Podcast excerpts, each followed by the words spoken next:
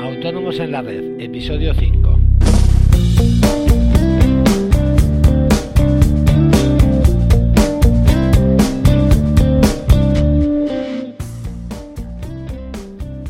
Muy buenos días y bienvenidos un día más a Autónomos en la Red, el podcast, en el que todos los días, de lunes a viernes, a las 8 menos cuarto de la mañana, hablamos de toda la actualidad fiscal y laboral y en general todo lo que rodea el mundo de los autónomos. Bien, ya hemos hablado de elegir si ser autónomos o sociedad, y ahora llega el gran momento, vamos a darnos de alta. Pero ¿qué es lo que tenemos que hacer? Antes de nada, recordaros que podéis enviar vuestras consultas, sugerencias, comentarios, etcétera, a través de nuestra página web asesoríafiscalautónomos.es, utilizando el formulario de contacto. Ya sabéis que vuestro feedback es muy apreciado, ya que nos ayuda a mejorar este podcast y tratar los temas que más os interesen. Bien, ahora sí vamos a ver cómo darnos de alta. ¿Qué trámites debemos seguir? Bien, lo primero es darnos de alta en Hacienda.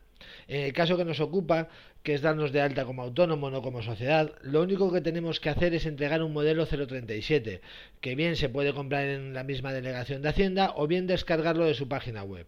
También es posible presentarlo telemáticamente, siempre que dispongamos de una firma digital. Eh, pero ¿en qué consiste este modelo 037?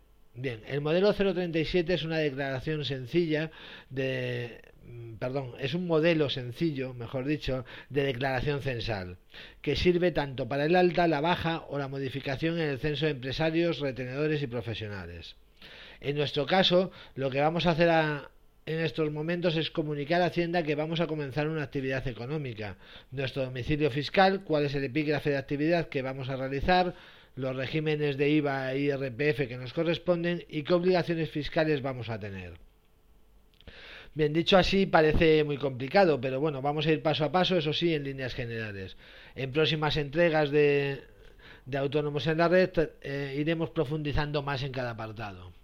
Bien, el orden en el que vienen las cosas en el modelo 037 es un poco caótico, eh, por lo que vamos a ver cada punto desde el orden lógico, al menos desde mi punto de vista.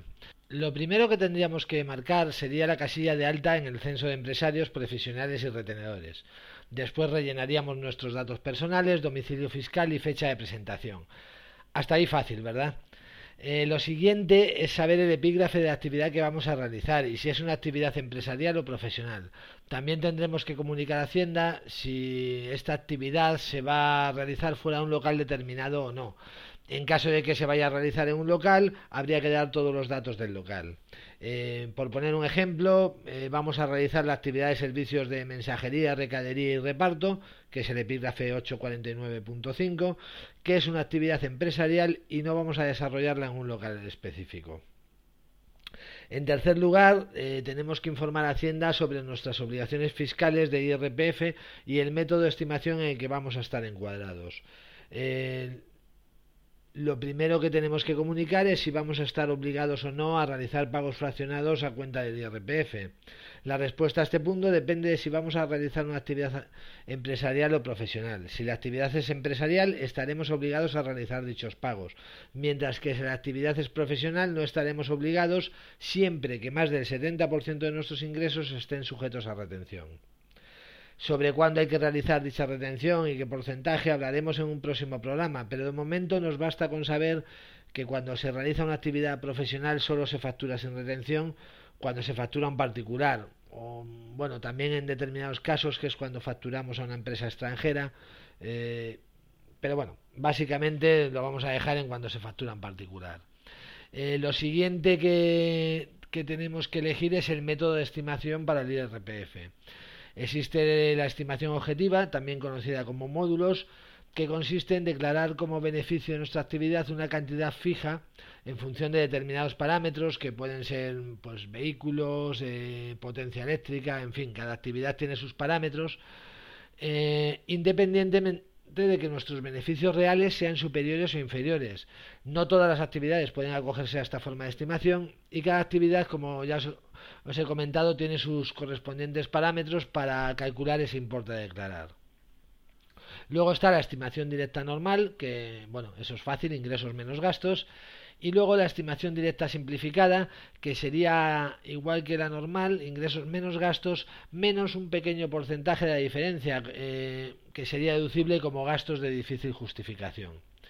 El método de estimación que nos puede interesar habría que estudiarlo en función de las particularidades de cada caso.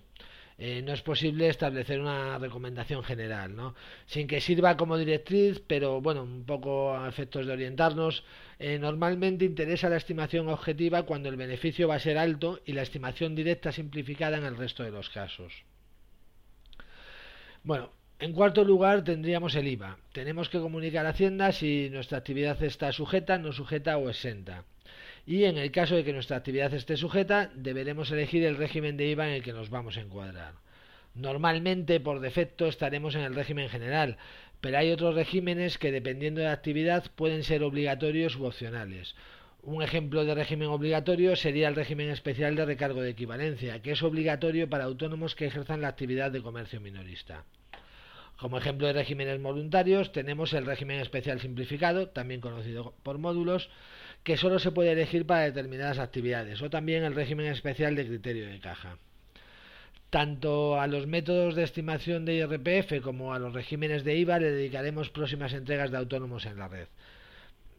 Ya por último, nos quedaría comunicar a Hacienda si nosotros vamos a realizar algún tipo de retención, como por ejemplo puede ser a trabajadores, a profesionales o el alquiler, básicamente, y los modelos en función de dichas retenciones que vamos a tener que presentar.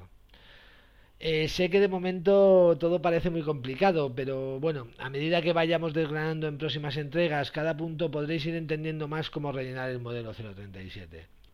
De todas maneras, eh, los funcionarios de Hacienda están para ayudarnos, por lo que no dudéis en preguntarles cualquier duda que tengáis en cuanto a la confección del modelo. En el programa de mañana hablaremos del alta en la seguridad social y en el siguiente, ya el lunes, de la manera más sencilla de efectuar tanto el alta en Hacienda y en la seguridad social simultáneamente, que es a través de un punto de atención al emprendedor. Os aconsejo que no os lo perdáis. Bien, esto es todo por hoy. Espero haber podido ayudaros, aunque solo sea un poco, a entender el modelo 037. Muchísimas gracias por vuestra atención. Espero que os haya gustado el episodio de hoy y lo compartáis en las redes sociales. Y si no es mucho pedir, le deis una valoración en iTunes de 5 estrellas, que nos ayudará a llegar a más gente. Os espero mañana viernes en una nueva entrega de Autónomos en la Red. Adiós.